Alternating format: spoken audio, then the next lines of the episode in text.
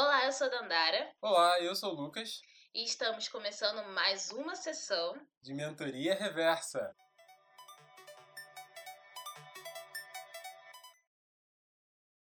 Olá, galera! Como é que vocês estão? Então, hoje a gente tá aqui, né, já no nosso vigésimo episódio deste podcast.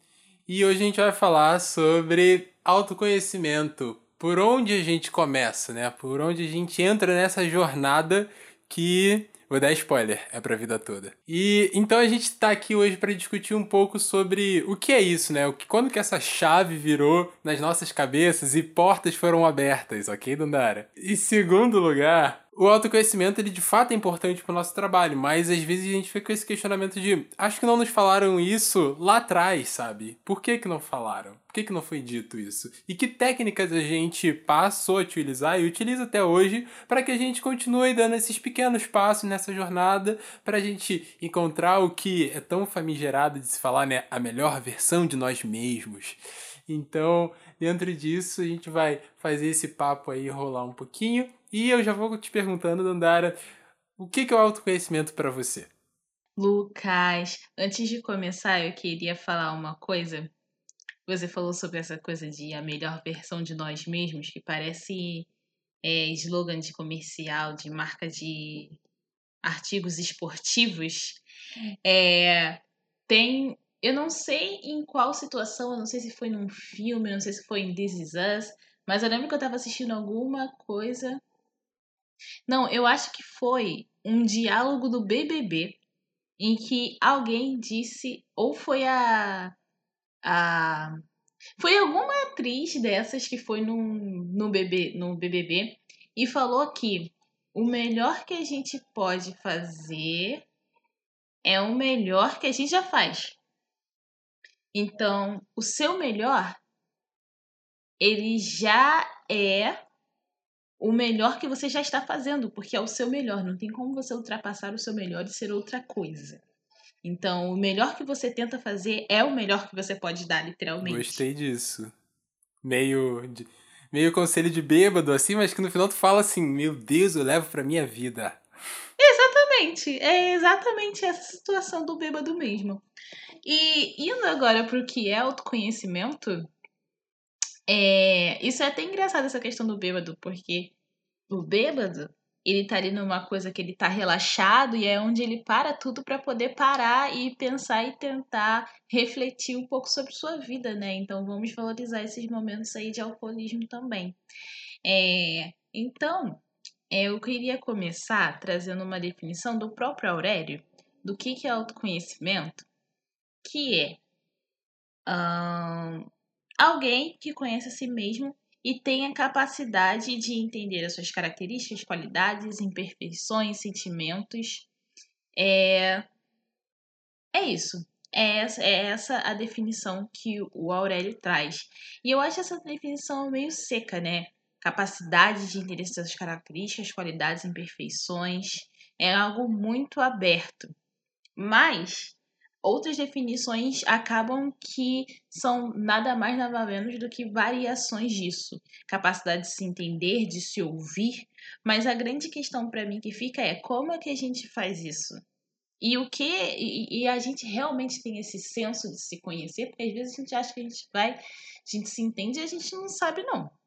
Então, para mim, você o autoconhecimento, você sabe que você tem quando você atinge uma fase de inteligência emocional. Como é que eu e, e o que, que eu quero dizer com isso? O autoconhecimento, na minha visão, é aquela habilidade que você tem de saber prever as suas próprias reações e o que, que você vai fazer em cada situação. Então, quando alguém vem, quando alguma situação acontece ou quando alguém vem falar algo com você, você é capaz de pensar: nossa, eu sei que se isso acontecer, eu vou agir daquela maneira. É melhor não fazer isso, porque se eu fizer isso, vai gerar isso. Então, é essa capacidade quase que uma antivisão das suas próprias ações. Quando você tem isso, você sabe que você tem um autoconhecimento. Eu acho que essa é uma dica aí que fica pra gente é, ter essa medida se a gente realmente tem autoconhecimento É, já eu gosto também de pensar não muito na ideia da previsão, mas talvez na ideia do de você antever problemas, de você buscar mecanismos que te levem à prevenção, vamos dizer assim, já que é uma palavra que está mais na moda agora. Em que sentido eu falo dessa prevenção? De você, de fato, buscar esse processo que a própria palavra já diz, né? Você se conhecer é, num ponto de vista em que você pensa sobre si, você reflete sobre si, entende mais sobre si mesmo. E a partir disso, você é capaz de fazer perguntas para você que normalmente, se você não entrasse muito a fundo nesse processo, você não conseguiria responder aquelas perguntas mais profundas do tipo: estou neste problema hoje. Quais são as três coisas que tem que fazer para sair daqui e chegar no, no próximo ponto? E que normalmente você travaria, mas entrando num certo exercício você consegue dar um passo adiante, entende? E, e aí a questão é, você pode talvez não prever aquela situação, ela pode ser nova, ela pode se apresentar de formas diferentes, com novas variáveis, mas você consegue estruturar um passo a passo na sua cabeça que te permita explorar opções que normalmente você não exploraria se você não tivesse esse processo bem pensado na sua cabeça. Sim, mas a questão não é prever a situação, mas sim você saber em determinada situação, aquilo refletindo em você, qual a sua reação, sabe? O que, que você vai fazer e mais ou menos qual a sua reação, que é, é basicamente isso que você falou. Imaginando essa situação, pensando nesse cenário fatídico, é, fictício, na verdade, como você vai entender como que você vai reagir. Então, isso te ajuda muito também nesse, nesse ponto que você disse da, da prevenção mesmo. E aplicado a, outros momentos também. É, escolhas, por exemplo. Então, se eu fizer essa escolha, por que, que eu estou fazendo essa escolha? Como que eu vou reagir a isso? Como que eu vou me colocar diante dessa escolha? Por que, que isso é importante para mim? É mais isso. Sim. E eu acho que o que é importante pra gente chegar nesse ponto que a gente já falou, porque aí quando a gente já tá falando nesse caso, é aquela pessoa, é aquele momento que você já está muito bem. Você já passou por um processo inicial em que você já conhece um pouco mais sobre si mesmo, entende essas respostas para fazer esse momento da reação que tu falou, Dandara. Mas, por exemplo, o que que foi o, o primeiro caminho, né, que me fez analisar um pouco sobre isso? Eu acabo falando isso para algumas pessoas e as pessoas ficam tipo, caraca, agora você falou tudo, Lucas. E dá esse esse momento meio good vibes na pessoa que ela fica tipo, caraca, bicho, agora tu disse tudo que eu precisava. Porque eu ficava sempre pensando, né? Eu sou essa pessoa que tem esse perfil mais analítico, gosta de analisar as coisas várias vezes. Eu já tinha, já tinha falado sobre isso nos últimos episódios. E basicamente para mim o autoconhecimento é quase que um hobby, né? Tá sempre pensando, se analisando, vendo alguma coisa. E até nesse chegou um momento que eu de fato parei para pensar em que dados eu poderia tirar de mim mesmo, já que a gente analisa as coisas, tudo que está ao nosso redor, mas até então não fazia muito esse exercício. Até que eu parei para pensar, se Google, Facebook, Instagram e tantas outras empresas fazem isso comigo, por que, que eu não estou fazendo isso comigo mesmo? E no meu caso, eu não tenho nenhum propósito por trás de teor capitalista, que são mais que estão aí para fazer aquele taca-lhe pau na minha saúde mental, sabe? Então, é. E, e, e, seria basicamente fazer o, o, o bem para mim mesmo, aquilo que Leandro Carnal fica falando, né? Nós somos os sócios proprietários de nós mesmos. Então, é um pouco nessa pegada de fazer essa autoanálise para o seu próprio bem e em contrapartida do que o, o ambiente exterior já tenta tirar de você. Então, seria muito nessa ideia do que, que você pode dar a si mesmo. Interessante. Interessante. O que, que eu posso dar a mim mesmo? Isso é uma questão, né? Porque eu acho que é, é, é engraçado, porque quando você fala que você é dono e proprietário de si mesmo, o que, que você pode dar a si mesmo, isso me, me remete a uma situação de muito autocuidado também, né? um autoconhecimento, mas também de um autocuidado. Porque se você pensa que, na verdade, quem é responsável por a sua vida é você, você vai agir com mais carinho com, com você mesmo. Logo, a sua vida né? E as suas escolhas profissionais e afetivas, elas vão ser mais assertivas.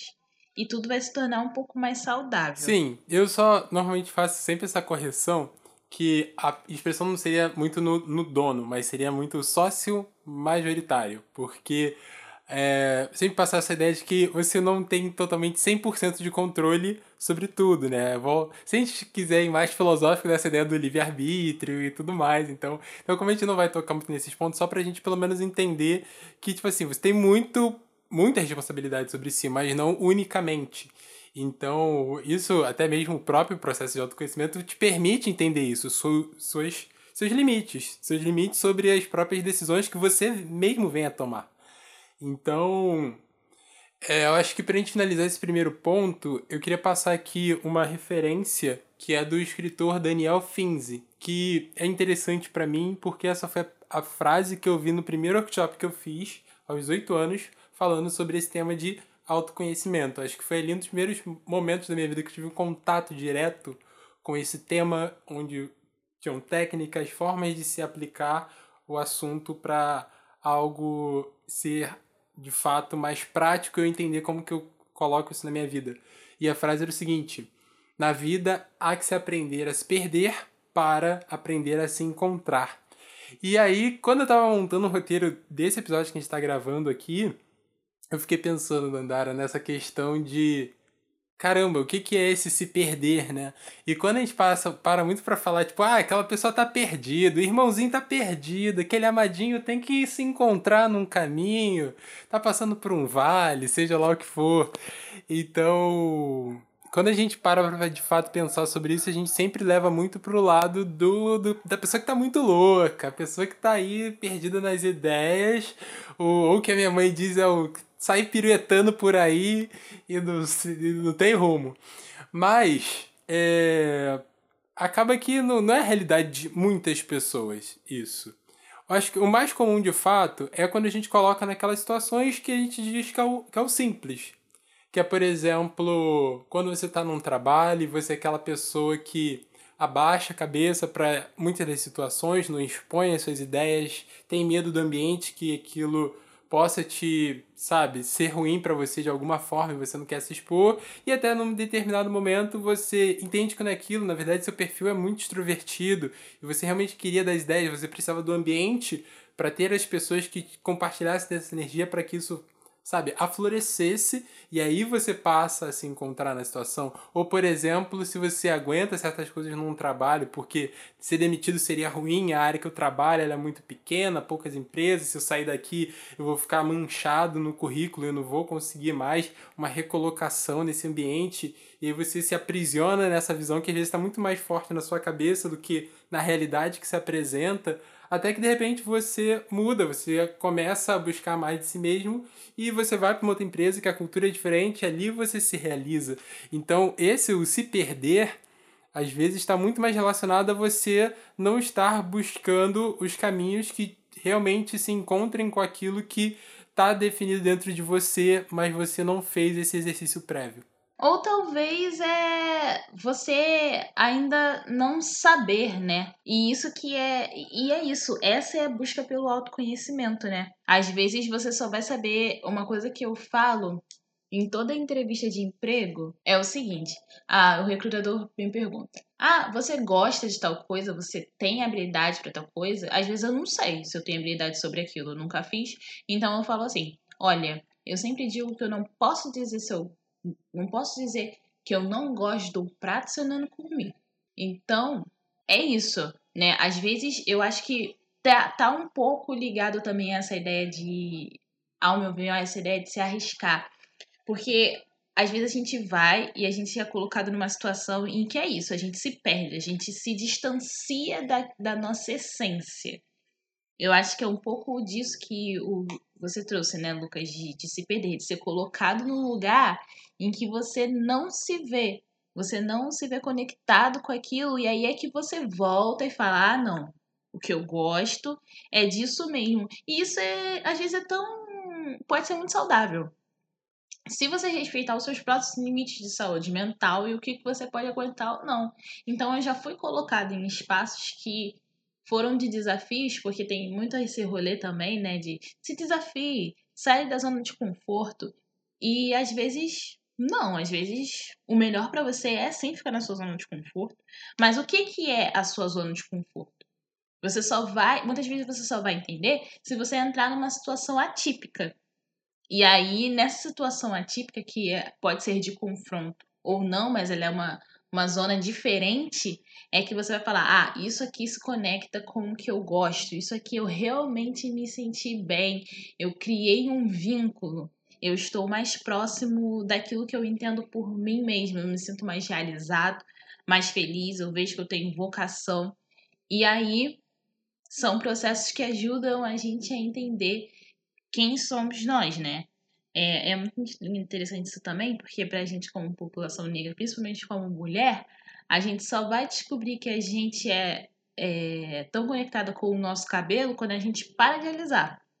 Porque a gente é tão colocado ali naquele, naquele, naquela estética, né, que a gente só vai se descobrir e falar, nossa, eu nunca me senti tão parecida comigo mesma.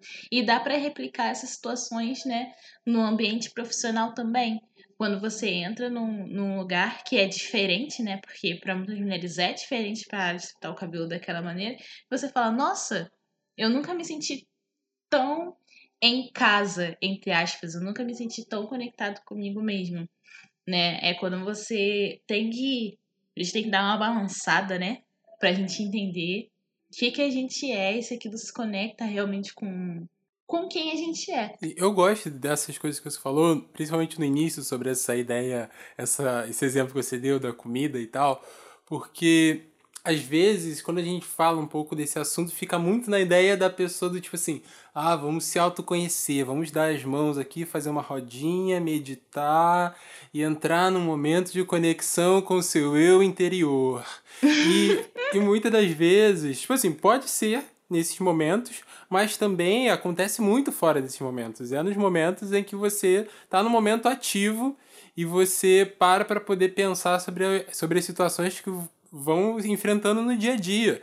Então, é, sempre fica muito essa situação do, do autoconhecimento que é uma coisa deslocada, né? Você tem o seu momento de estar fazendo alguma coisa e para você entrar nessa ideia de que, ah, agora eu estou me autoconhecendo e refletindo, é o momento que você parou, que você pegou uma folhinha e começou a escrever as frases, aprendizados do dia. Tirou, tirou um ano sabático. É, tirou ano sabático. Ou como estava falando essa semana, né, da, da Ana Paula Rosa, a década sabática que essa mulher tirou e reapareceu. Então, tipo assim, é. ano sabático não é realidade para muitas pessoas, para a grande maioria deste não. Brasilzão, não é uma realidade. Então a gente tem que saber qual é, exatamente, Pelo amor de Deus, como né? que a gente consegue encaixar esse conceito para que ele seja realmente parte da vida das pessoas. E a vida das pessoas acontece no batente das quatro horas da manhã no ponto de ônibus, muitas das vezes. Não vai ser na pegando a sessão de, de, de meditação às cinco da tarde. Então, Imagina tu chega pra tua mãe, mãe, você precisa se autoconhecer. Entende? Você precisa parar um pouco, sabe? Refletir. A sua mãe, fala do trabalho dois empregos e tem que fazer renda extra. Então, Ai, é, é, é, também vai passar um pouco por essa questão, né? Então, eu gosto quando a gente consegue desmistificar um pouco isso, porque a gente, de fato, começa a levar esse conceito para as pessoas que estão totalmente fora disso e vão entrar naquelas situações do tipo de passar muito tempo fazendo algo que ela descobre que não gostava, ou vão passar muito tempo nas situações que a gente colocou aqui previamente porque o, o, o, exercício prévio, a reflexão prévia não, não foi feita. E ela é importante porque ela está inserida dentro desse contexto, é, desse guarda-chuva grande, que é o autoconhecimento. E aí, é, quando, quando o segundo ponto dessa conversa, quando a gente parou para conversar, é, chegou nessa ideia do do que qual foi o contato que minimamente que a gente teve isso ao longo dessa infância e adolescência e eu sempre volto naquela pergunta mais clichê que tudo nesse mundo. O que, que você vai ser quando você crescer? E, e aí, não começa pelos pontos que a gente vai passar depois, do tipo, ah, o que que te motiva, o que que te leva a duvidar de si mesmo, essas questões mais introspectivas, essas questões que dependem do, do, do ambiente, como você analisa as coisas, não, ela vai ali diretamente nessa pergunta que criança e jovem nenhum tem uma capacidade de responder isso, vamos falar real. E, e claro, quando me perguntavam isso, caía naquela trinca, aquela trindade máxima do mercado de trabalho: médico, advogado, engenheiro. É, e talvez a gente tenha que falar um pouco sobre essa trindade algum dia e, e entender o peso dela, né? O peso que ela acaba causando dentro das nossas escolhas. É porque, na verdade, eu acho que eles poderiam. Eles, o que eles. É, eu sempre falo, eu tava pensando nisso hoje de manhã no meu café, que as pessoas elas têm que começar a falar o que elas querem dizer. Isso faz com que as relações sociais melhorem. Porque, na verdade, o que as pessoas querem perguntar quando elas perguntam o que a gente quer, conhecer, quer ser quando acontecer? Tudo bem, muitas querem realmente saber quais são os seus sonhos no, pro futuro. Mas muitas querem perguntar, na verdade, é o seguinte: o que, que você vai fazer para ficar rico? É basicamente isso que elas querem saber. É, é um pouco, é realmente. Nossa, super isso. É aquela pergunta que tá mascarada. Como é que você vai vencer na vida, né? Na verdade, é é essa ideia, essa lógica do vencer na vida. Uhum. E o que, que é o vencer na vida? É você estar tá nutrido da, das riquezas que o mundo diz que são as riquezas que devemos ter. E, bom, quando. Voltando para essa pergunta, né, do. Essa pergunta mascarada do o que, que você quer ser quando você crescer. É, eu faço uma reflexão muito atual assim, na minha cabeça com a Michelle Obama, né, do, do documentário do livro dela, em que ela questiona essa, essa pergunta. Ela fala assim: eu não faço mais essa pergunta para os jovens e também não gosto que façam para as minhas filhas. Porque ela parte de um ambiente que é muito limitante num mundo atual, que as coisas mudam frequentemente. A gente não, como exemplo claro aí que todo mundo fala o tempo todo, a gente não podia imaginar que existiria a profissão youtuber em pleno 2020, é, quando a gente estava pensando com a cabeça do, do início dos anos 2000. E o que é muito verdade. Mas a, a ideia em geral é que as coisas vão mudar de N formas diferentes. E se a gente, se a gente persiste nessa ideia de que a gente cria é, as coisas com da forma como a gente quer entendê-las hoje, a gente cai muito mais no, no ambiente de frustrar essas pessoas e não fazer com que elas criem esse ambiente que você falou no início do andar, da experimentação. Então ela faz esse questionamento: por que, que a gente não faz muito mais inferências sobre questionar o mundo de como que ele é, do que que poderia ser, de como que você entende que ele seria melhor para você e para os seus pares, do que realmente te cobrar que você crie essa visão de uma prospecção de uma atividade num futuro que é uma posição muito invisível e que ela é extremamente volúvel do que a gente tentar questionar o mundo e a gente fazer essa construção ampla de um ambiente onde a gente gostaria de estar inserido. Então, quando a gente muda o exercício, que está conectado também ao autoconhecimento, autoconhecimento, embora a gente fale muito sobre o si, ele não é só isso, né? Tanto que boa parte das coisas que a gente faz é entender como que os outros também veem você, porque a gente vive em sociedade, então é importante que esse meio de campo esteja presente também. Olha, é porque quando é, é isso, né? é bem essa ideia de dar para essas pessoas que você está perguntando, para essas crianças geralmente, uma ideia já dada de mundo, sem fazer com que essas pessoas questionem o que elas querem ser, no sentido de como eu vou me colocar, né, para mudar ou se é algo que eu realmente quero, né? Já dá uma, uma visão formada e quadrada do que, que é o mundo para essas pessoas, e isso é realmente muito limitante. Mas o que eu queria trazer aqui falando um pouco mais sobre essa questão de autoconhecimento no mercado de trabalho, é a gente pensar que o autoconhecimento esvaziado da inteligência emocional, ele não vai servir muito para que você tenha uma boa jornada no seu trabalho, na sua vida profissional e na sua vida sentimental e etc. Por que que acontece? A gente vai, a gente faz essas experimentações, ou a gente reflete e pensa sobre as situações que estão postas para a gente tentar imaginar é, como a gente vai se sentir, como a gente está se sentindo, como a gente vai reagir frente a essas situações, porque esse é um pouco do exercício né, do autoconhecimento, a gente já falou isso. Mas, é, se você não sabe administrar isso, isso se perde. E parece meio óbvio, né? Tipo, ah, se eu tô pensando, como que eu vou pensar, como que eu vou agir reagir a uma determinada situação e como eu vou me colocar, é óbvio que eu vou fazer de tudo para que isso aconteça, mas na verdade não. A, porque a, além do exercício do autoconhecimento ser muito difícil, administrar os seus sentimentos é, é um passo dois que é mais difícil ainda, mas é importante a gente entender que uma coisa desvencilhada da outra não faz a gente terminar o ciclo que precisa ser terminado. Então é como você querer fazer um bolo só com a farinha sem o ovo. Então, não vai estar tá acontecendo, sabe? É, é, é que nem você saber a receita e não saber executar. Não vai dar certo. Então, eu queria trazer aqui uma experiência pessoal que eu tive no ambiente de trabalho, que foi justamente isso. Eu me conheço, eu sou uma pessoa que eu me conheço desde sempre.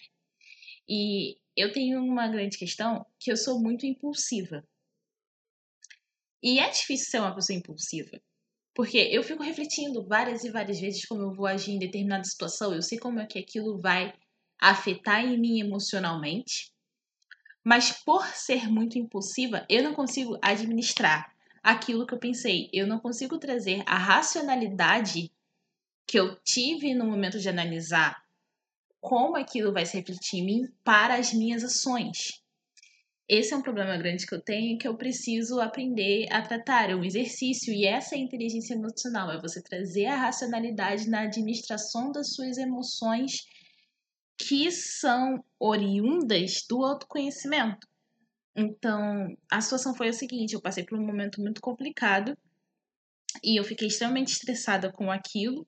É, no momento ali de embate, eu sou, eu soube me posicionar mas logo depois aquilo estourou e eu perdi completamente o controle. Então, no momento de conflito frente a outras pessoas, eu consegui me controlar e ajeitar a situação. Só que depois aquilo explodiu e reverberou em outros, outras coisas da minha vida. Justamente porque eu sei que eu sou uma pessoa impulsiva. Então, é, a minha impulsividade na frente dos meus superiores ela foi controlada, mas fora não. E o que acontece é o que a gente já tinha falado aqui anteriormente, né? Até com a psicóloga Haline, que a gente é um indivíduo só. Não existe isso de, de indivíduo profissional e indivíduo pessoal. Não, você é uma única pessoa, você é um único ser humano, né? E eu gosto muito de pensar também nessa ideia, é, muito trazido também por Spinoza, de que o corpo e a mente não são separadas então, não é uma coisa que comanda a outra. Não é a sua vida profissional separada da, da, da sua vida pessoal, não é as suas emoções separadas da sua racionalidade. Então, ter o autoconhecimento e a inteligência emocional é saber sim equilibrar essa balança entre a mente, o corpo, as emoções e a racionalidade, porque uma coisa não vai se separar da outra. Então, nesse, nessa jornada do autoconhecimento, ela, ela, ela precisa se desembocar na inteligência emocional para a gente saber se estabelecer nas situações de conflito dentro do ambiente de trabalho. Então, e fora também, né? É basicamente isso. E como que a gente vai fazer para atingir essa inteligência emocional? É puro exercício. Se você puder ter ajuda de terapia, seria ótimo mas é, tenta primeiro nas situações pequenas. Você já passou pelo exercício de pensar: caraca, se essa pessoa fizer isso comigo, eu acho que eu vou reagir dessa maneira. Eu acho que eu vou escolher isso porque tem mais a ver comigo. Então, tenta também, quando essa situação chegar, você sabendo que isso vai acontecer, é, rememorar isso que você já pensou e tentar aplicar técnicas para controlar aquilo. E é um exercício diário que a gente nunca vai deixar. Sim, eu. Sobre tudo que você falou, principalmente dentro das partes do seu exemplo, né? Você falando dessa questão do, do de saber sobre a forma como você vai reagir, que é um pouco do que a gente já vinha falando muito no início, está é, tá muito relacionado ao ponto que a gente vai falar agora, né? Que é essa questão das, das técnicas e das coisas que são importantes de fato para a gente conseguir construir esse, por exemplo, nesse ponto que você já conseguiu é, chegar, nesse momento de se perceber numa situação em que é exigido de você tomar certas atitudes das quais vão te deixar totalmente desconfortáveis, mas você se entendendo, você tende a não ceder muito ao que esse ambiente pode te causar e você consegue inferir as suas próprias atitudes com base naquilo que você acredita, naquilo que você entende que é, te, te pertencem, são atitudes das quais fazem sentido é, para Dandara, mas não algo que o momento te deixou levar ou que algum chefe ou outra pessoa estava querendo exigir de você ou te colocar numa situação. Então, acho que quando a gente começa a pensar um pouco sobre isso, né, o que que, no, o que, que nos faz criar essas alternativas, porque eu acho que eu vejo muito essa questão do autoconhecimento como uma vertente de ampliar as suas alternativas, as suas opções sobre si mesmo. É... Que também tem muito essa questão das pessoas que falam, devagando aqui, as pessoas falam da questão de encontrar as respostas, né?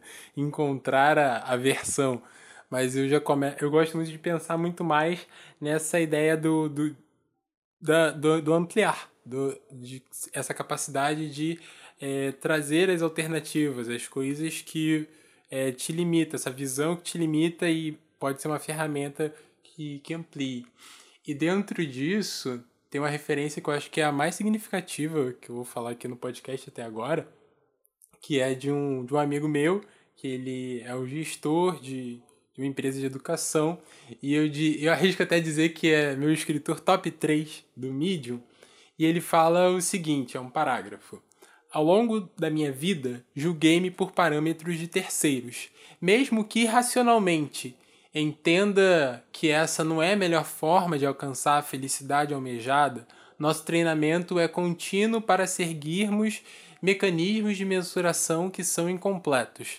Entenda, sou completamente viciado em dados, mensuração, enfim. Minha questão não é com a sua existência, e sim com a interpretação que fazemos deles. É com isso que tenho buscado lidar ultimamente. E é parte de um texto dele que tem o título de Construa-me com quadrados e círculos. E eu acho muito interessante dessa referência aqui, porque ele dá muito passo a passo de técnicas que ele veio utilizando para conseguir se imaginar nas posições que ele está agora, não só na questão profissional, mas na questão de vida como um todo. E ele vai ficar muito feliz de, depois de que, que souber que a gente falou essa referência aqui, porque ele também já gostou muito do podcast. E eu acho que antes de passar a palavra para a Dandara, eu só queria dar dois exemplos aqui que eu costumo utilizar muito. Um deles é aquele que a gente vem falando, né? A matriz de Eisenhower. A gente falou isso logo no início da pandemia, que as coisas estavam caindo em nossas cabeças, esse mundo estava mudando muito rápido, e a gente falando, gente, vamos focar nas coisas que são importantes, identificar aquilo que é urgente, e o que, que é importante urgente, o que, que não é nenhuma das duas coisas, e essa matriz dividida em quatro quadrantes é conhecida como a matriz de Eisenhower, e eu, eu gosto muito dela para aqueles momentos do, do trevo. Sabe o que é o momento do trevo, Dandara? Não. O momento do trevo é, é aquele momento deu ruim, é aquele momento estou todo cagado, na merda. E aí é, é, é, é o trevo. É aquele ali que você tem que separar o que, que é urgente e é importante e não posso adiar.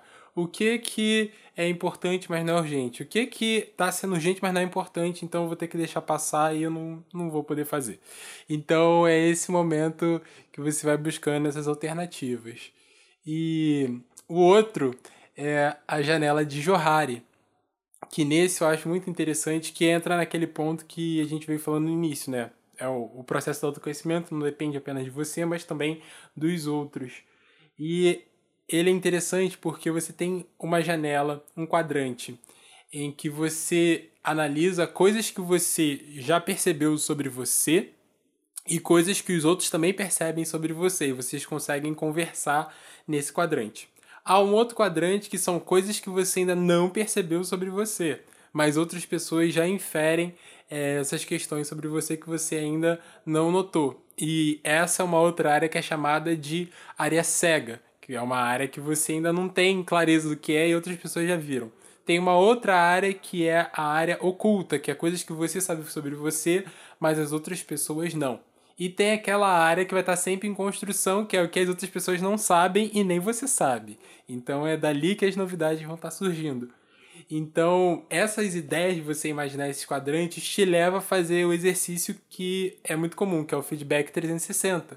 Quando você vai perguntando para pessoas de diferentes áreas, amigos da infância, da escola, da, do trabalho e afim, família, e sobre como que ele coisas que eles vão percebendo sobre você, né? Os seus valores, as, como você age, do que que você tem medo e vão surgindo N perguntas.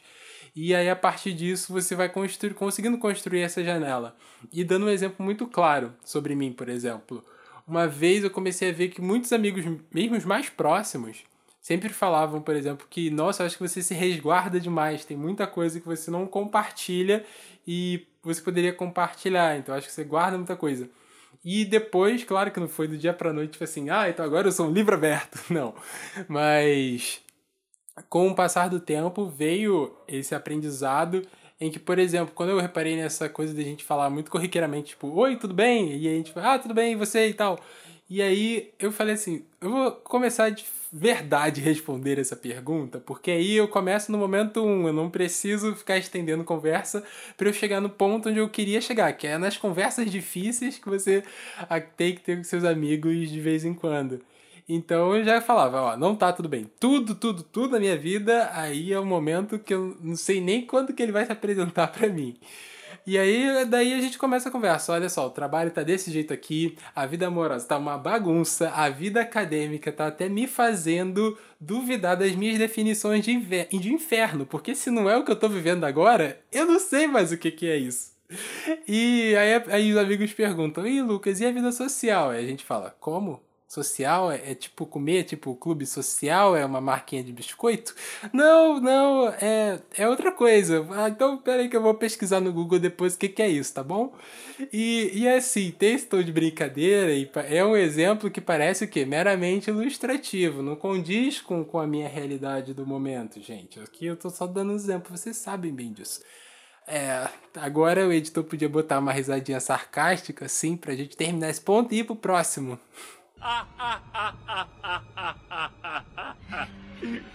Obrigado. Olha, eu vou te falar que esse negócio todo de Oi, tudo bem? Você tá bem e tal, às vezes me gerava uma certa preguiça de que eu respondia dessa maneira já para fugir de um super assunto e ficar naquele rolê mais profundo. Mas essa, essa coisa que. Essa coisa da, da janela que você tava aí falando, cara, eu achei super importante. Porque muitas vezes é isso, assim. A gente também tem que saber muito filtrar de quem que a gente está recebendo esses, esses feedbacks e essas, enfim, essas informações sobre a gente mesmo. Porque não é de qualquer pessoa que a gente vai colocar ali na nossa janela e analisar, não.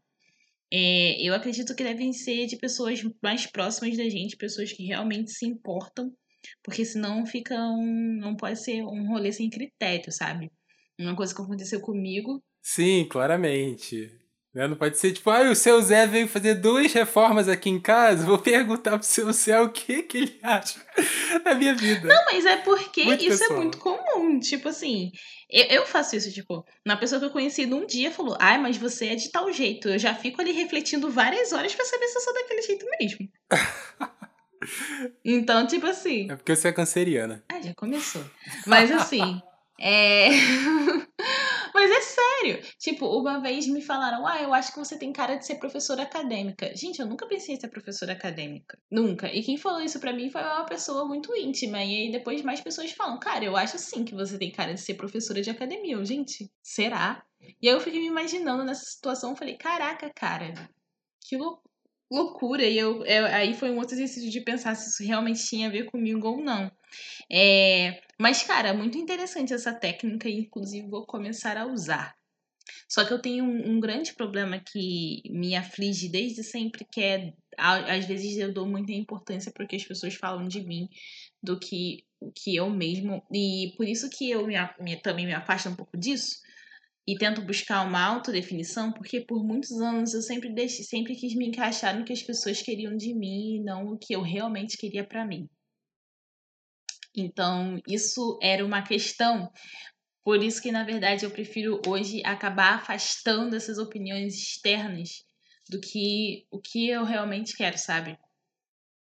É, mas eu queria deixar como técnica aqui.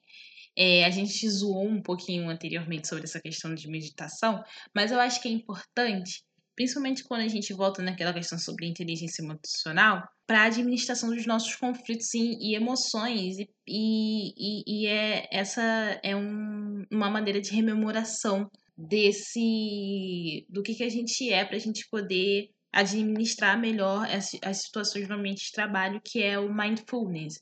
Então, é uma técnica de, de meditação e de concentração no momento, que tem a ver com respiração e etc. Então, eu não vou passar toda a técnica aqui, mas a gente pode continuar conversando sobre isso nas nossas redes. Mas é basicamente um método de meditação que faz com que você se concentre no momento através da sua respiração. Então, você está no momento de conflito onde você não está sabendo administrar muito bem as suas emoções, mas você, de certa maneira, você sabe que você vai reagir daquela maneira. Respira, às vezes sair, uma, uma outra técnica também que uma professora minha de RH deu é sair daquele ambiente, né? É um ambiente de conflito, saia dele. Não fica nesse rolê de, ai, mas eu tenho que. Não. Sai daquele ambiente, sai da cena, literalmente, vai para outra cena, rememore o que, que você é, o que, que você está sentindo, é, quem é você. Então, nesse momento também onde você está num ambiente. Eu não estou aqui falando briga ou só estresse, mas vamos supor que você está num. Você é uma mulher. Isso acontece muito com mulheres grávidas, né? Está numa rodinha e todo mundo quer dar opinião sobre como você tem que tratar seu filho. E você acaba, tipo, ficando naquela zona sem saber, tipo, nossa, eu pensei isso, sabe? E esse, essa pessoa que eu sou é quem é quem é o jeito que eu quero dirigir a criação da minha filha e do meu futuro. Então saia um pouco dessa cena, tenta sair um pouco dessa situação para o momento e respire. Rememore quem você é. Isso ajuda muito a gente administrar os nossos sentimentos. Então, eu acho que é isso. Uma outra técnica que eu utilizo muito, que eu tava falando com o Lucas, é também falar sozinha. Eu falo muito sozinha. Eu tenho duas pessoas, que é a pessoa. Eu tenho três pessoas. Uma sou eu, outra é a pessoa que tá dando a opinião 1 um, e outra é a pessoa que fica dando a opinião 2. E aí elas ficam num grande debate. Nossa, eu achei o seu jeito de fazer as coisas muito, sabe, pessoa dessa área jurídica mesmo, que parece parecer uma arbitragem isso aí. Tem três pessoas, as duas estão ali debatendo, tem aquela que tá ali mediando Exatamente, é isso mesmo. É exatamente isso. Bom, acho que aqui a gente consegue encerrar esse papo, acho que a gente já deu muito o que pensar aqui. Eu acho que talvez foi um dos podcasts que a gente mais deu o que pensar sobre esse assunto, porque de fato é, é bem amplo, tem muita coisa para a gente discutir, mas eu fiquei feliz com, com esse resultado. Tem coisas aqui que até mesmo eu já vou aproveitar para poder utilizar na minha própria vida. Então, valeu. Beijão, gente. Siga a gente nas redes sociais, Instagram, arroba Mentoria Reversa, Twitter, Mentoria Reversa. Até a próxima sessão. Até a próxima sessão e tchau.